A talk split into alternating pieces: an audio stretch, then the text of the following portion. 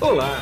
Você vai ouvir agora um episódio do podcast Vida Moderna para ficar atualizado com o que existe de mais moderno e deixa a vida mais interessante.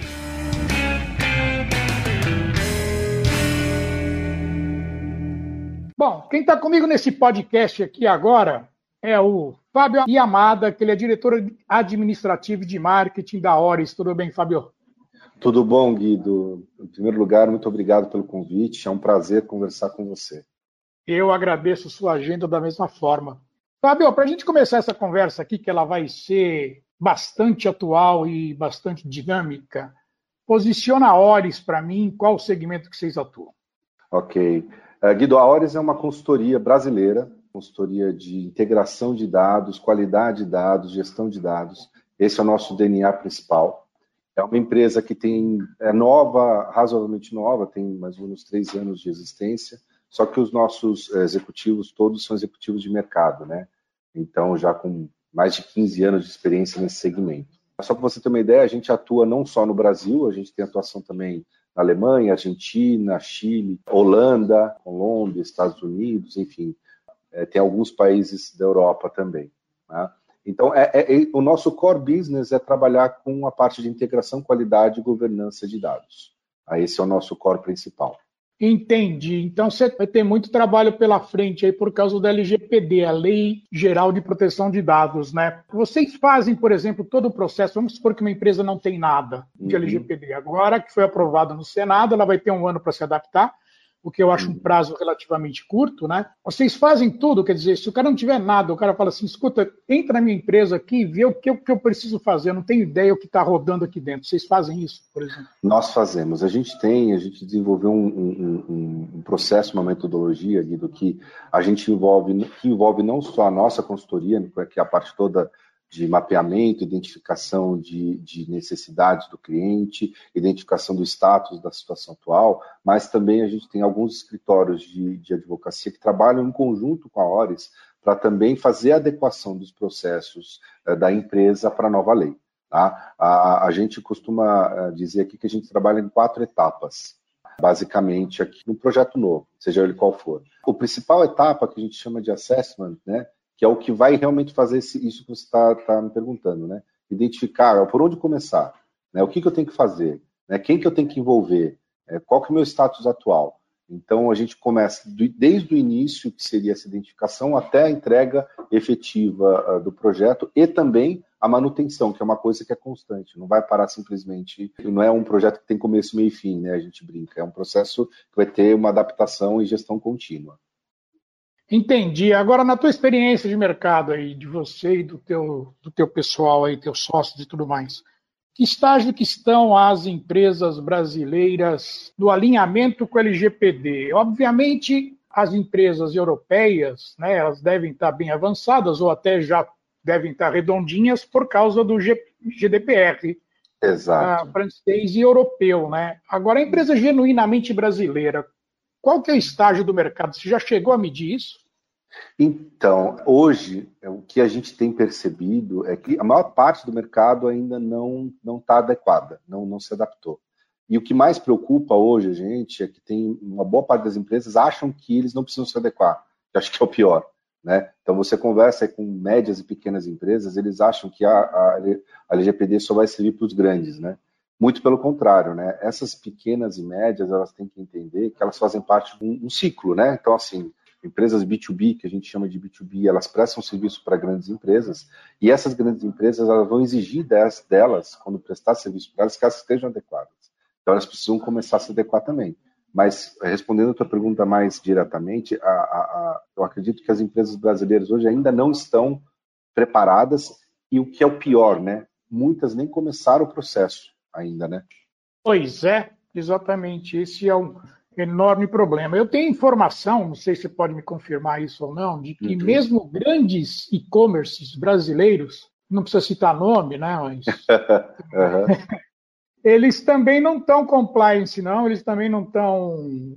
Parece que não começaram a se mexer ainda, né? Quer dizer, é uma coisa é... que assusta, né?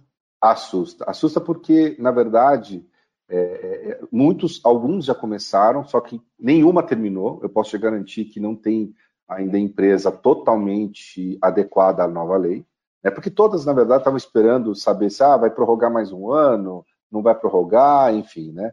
É, é, como todo bom brasileiro, a gente sempre é. espera deixa para a última hora, né? Esse é um problema. Mas isso é uma verdade, acho que é, empresas não só de e-commerce, tá? eu digo aí empresas de telecomunicação, empresas é, varejistas, enfim, é, a gente não, hoje a gente não encontra uma empresa totalmente adequada à LGPD. Pois é, isso é, é realmente preocupante, né?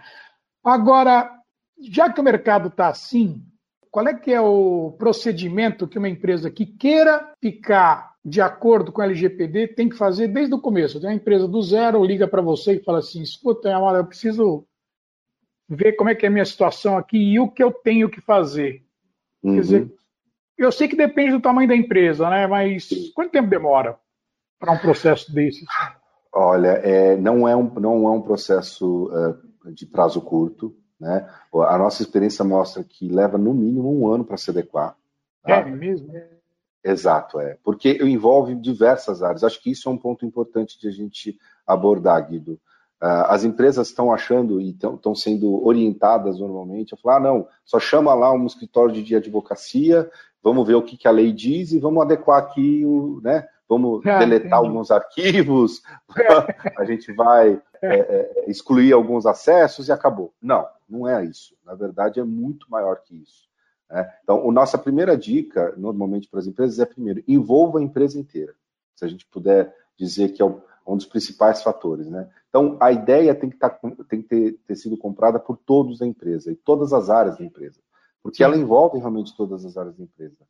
Desde o board, né, então do, do, do C-level, dos executivos, aí passando claro. por RH, sim, parte produtiva, parte comercial, parte de marketing. Por quê? Porque as informações elas correm em todas as áreas. É, as, as, é, o que o mercado diz assim, ah, puxa, mas eu tenho lá o meu CRM, então quer dizer que se eu colocar um, um cadeado no meu CRM resolve. Não. Né? É, imagina que esse CRM ele gera um relatório, por exemplo. Esse relatório é passado por e-mail para alguém. Né? O fato de passar esse e-mail para alguém é, é, é, já conota que aquela informação está no e-mail do fulano de tal, que de repente nem precisava ter essa informação.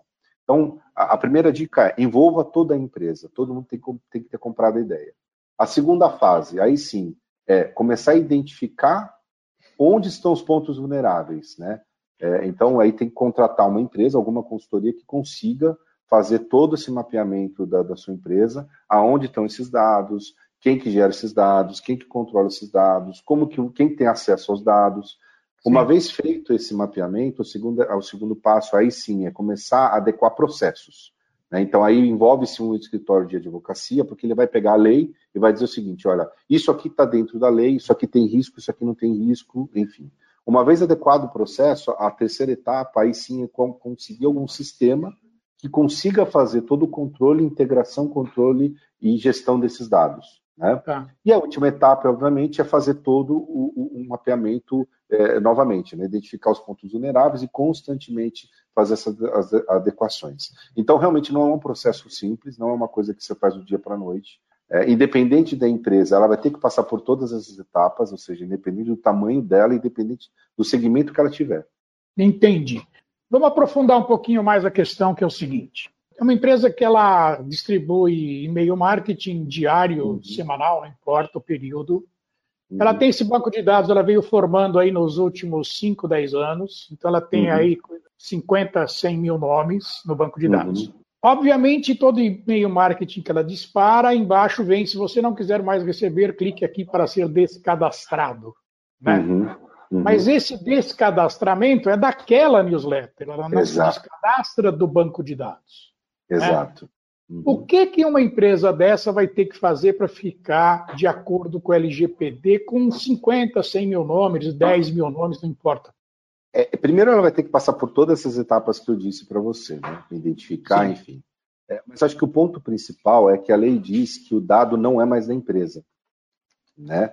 É, o Sim. dado é do cliente. Então, é do cliente, exatamente. Exato. Então, acho que é, essa é a grande diferença para as outras leis que a gente via no passado com relação à parte digital. Né? Então, quando a gente fala que a LGPD vem e o controle e o dado é do cliente, Isso é uma coisa que quebra o paradigma do mercado, né? Então, Sim. o que, que ela quer dizer na prática? Eu, Fábio, compro, por exemplo, de um varejista no e-commerce. Comprei um tênis. Tá? Sim. É, é, esse tênis, na verdade, ele vai gerar um banco de dados lá, porque eu passei todas as minhas informações, e essas informações vão ficar lá.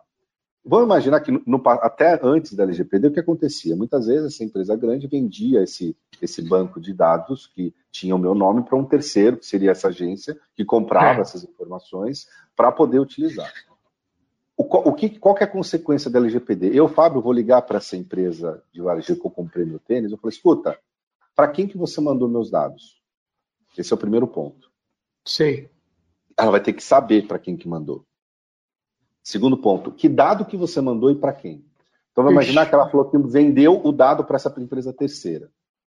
Eu, Fábio, posso ligar para essa empresa terceira, que seria essa, essa empresa que você disse de meu marketing, e falar para ele: escuta, é, que dados que você tem meu? Ah, eu tenho esse, esse, esse, esse dado. O que você fez com esse meu dado? Ah, olha, eu, eu vendi esse dado para A, B, C e D. Eu, Fábio, posso dizer o seguinte: eu não me exclua dessa base. Eu não quero mais que você utilize essa informação. Tá. A partir de agora, você não tem mais o direito de utilizar essa informação.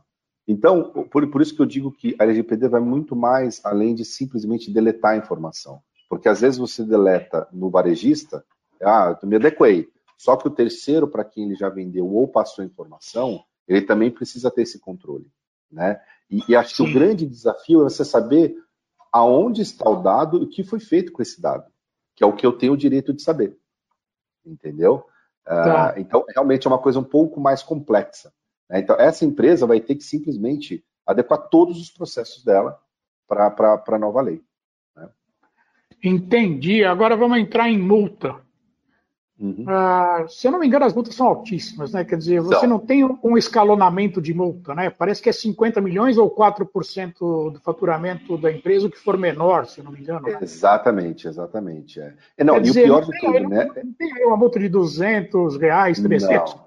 500. É. é 50 milhões ou 4%? Quer dizer... É, é, na verdade, é 2%, tá? Ah, é 2%, 2% tá bom, tá bom. É, 2% desculpe, é número bruto. Desculpe, tá é limitado tá. a 50 milhões. E o pior, né? É por infração, tá?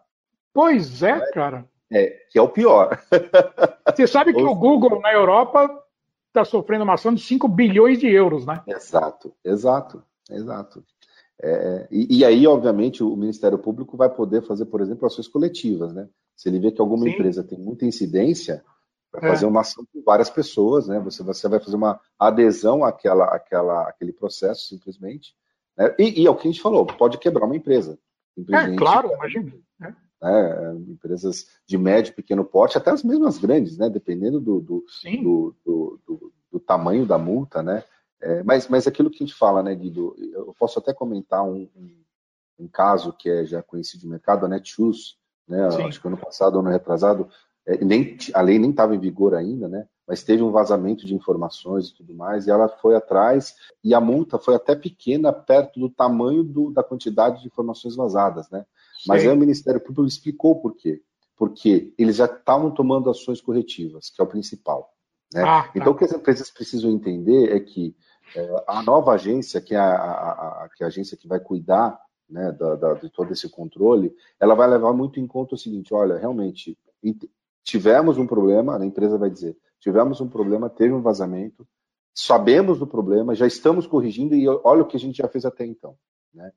Eles vão levar muito em conta disso na hora de, de, de identificar e ver a que multa vai ser dada, como vai ser conduzida. Óbvio, Sim. aquelas empresas que falaram assim, não, não aconteceu nada comigo, não foi comigo, enfim, óbvio que a sanção vai ser maior, né? E na hora que for provado que realmente aconteceu alguma coisa. Então, é, claro. é, é, uma, é um sinal que todo mundo tem que ficar muito atento Tá? As empresas têm que ficar muito atentas ao que está acontecendo. Agora, Fábio, me diz uma coisa. Tem dois processos aí que eu vejo que eles são similares em um ponto. Eu vou me explicar. Transformação digital e LGPD são dois processos que tiveram começo, uhum. mas não tem fim. Quer dizer, não é um processo que tem começo, meio e fim. Né? Agora, um dos grandes entraves da transformação digital até a pandemia foi exatamente os processos culturais internos das corporações. Né? Eu freava um pouco a transformação digital. A pandemia abriu a porteira. Uhum. No LGPD, no teu procedimento no dia a dia aí, você encontra alguma resistência cultural dentro das empresas? Nossa, com certeza, Guido. O que a gente enxerga e tem, tem percebido é que é, a gente costuma brincar que as empresas estão divididas em silos, né? É, dentro das empresas. Então, cada silo é o dono da. Cada, cada área é o dono de um silo de informações de dados e que ela fica controlando aquilo e muitas vezes não quer nem compartilhar, né? Que é, é, é o queijo dela, né? é, é, exatamente, é o queijo dela. Parece uma coisa meio absurda de falar, mas é, é uma verdade, né? Então, a cultura de uma empresa é, por exemplo, uma área comercial tem os dados dela e ela fica, às vezes, melindrada de compartilhar ou dividir com marketing. Marketing é a mesma Exatamente. coisa. Às vezes o RH tem informação lá do consultor ou do, do enfim, do, do salário, ou seja, também não quer compartilhar. Parece que as, né, as pessoas ficam é, é, dominando, fica naquele feudo ali e, não, e domina, é. não quer dividir. E a LGPD vem para quebrar tudo isso, na verdade, assim Sim. como a transformação digital também. A LGPD diz que, gente, a responsabilidade da informação e o dado é de todos a empresa pode ser punida. E, e, é uma verdade, quando eles não pensam, mas quando uma informação corre pela empresa, isso a gente percebe muito quando a gente faz toda a parte de levantamento, de assessment de uma empresa, a gente ah. identifica que um dado que às vezes surgiu lá no telemarketing, ele percorreu a cadeia inteira até chegar na transportadora do produto. Sim. E às vezes as pessoas não têm noção disso. Às vezes uma informação passou pelo WhatsApp de um consultor com outro cara de vendas com um cara de marketing. Esse dado é um, faz parte da LGPD, ele precisa ser monitorado. Né? Claro. É, é, é, o acesso à informação de uma área, por exemplo, de um RH, é, a base, aquela base de dados, ela, ela precisa ser monitorada também. Então, é, o que precisa, essa cultura de domínio dos dados realmente é uma coisa que, que a gente leva um tempo para as áreas entenderem. Né? E, e, e, por isso que a gente diz que precisa sempre ter uma cabeça alguém que lidere, obviamente, mas tem que ter engajamento de todas as áreas, porque senão essa cultura do, do silo vai permanecer. Né? Exatamente. Aí você me deu um gancho, cara, que é o seguinte: uhum. as responsabilidades internas de uma grande empresa, tá? Pequena uhum. empresa não, porque, né, enfim. Mas uma grande empresa, responsabilidades internas. Vamos supor que uma grande empresa seja autuada uhum. e aí ela vai procurar internamente quem foi que pisou na bola ali, né? Quer dizer, uhum. dá para fazer isso? Dá para, já que os dados são todos entrelaçados, o CEO é sempre o que vai responder pelo negócio.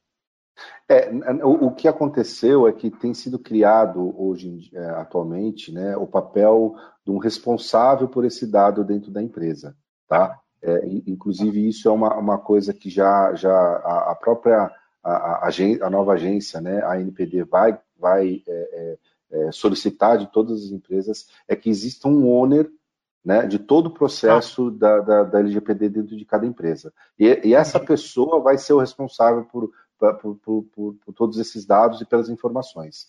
Tá? É, é, obviamente é um, é um, cargo que não existe hoje, né? Sim. É um papel que hoje não tem uma, um, um responsável, mas isso a partir de agora vai ter que existir né? E, e cada vez mais ele vai ser a, a, o responsabilizado pela empresa, obviamente, vai ser o contato entre a empresa e o, o, o órgão público, né? A, a, agência. Entendi.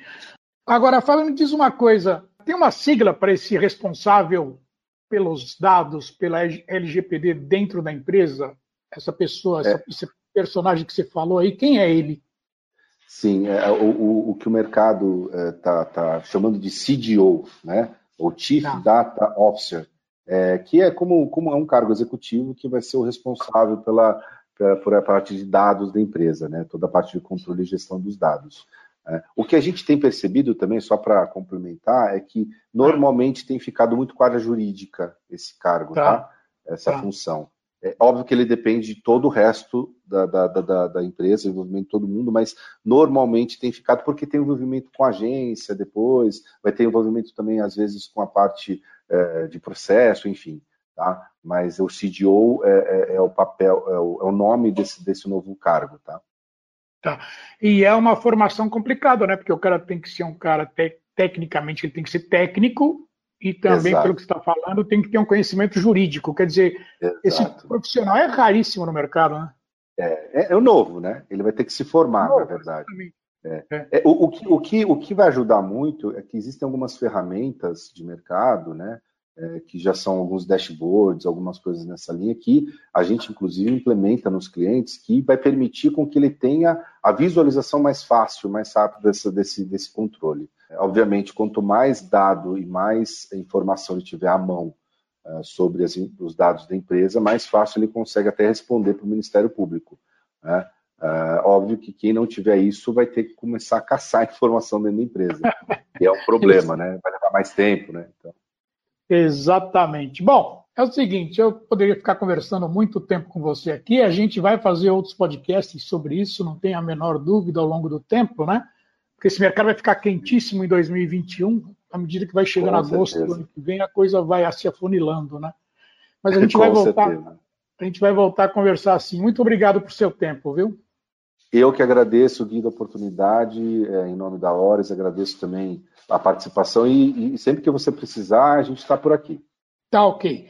E aqui foi Guido Orlando Júnior, diretor de conteúdo do portal Vida Moderna, que você acessa em www.vidamoderna.com.br. Tchau. Você acabou de ouvir um episódio do podcast Vida Moderna.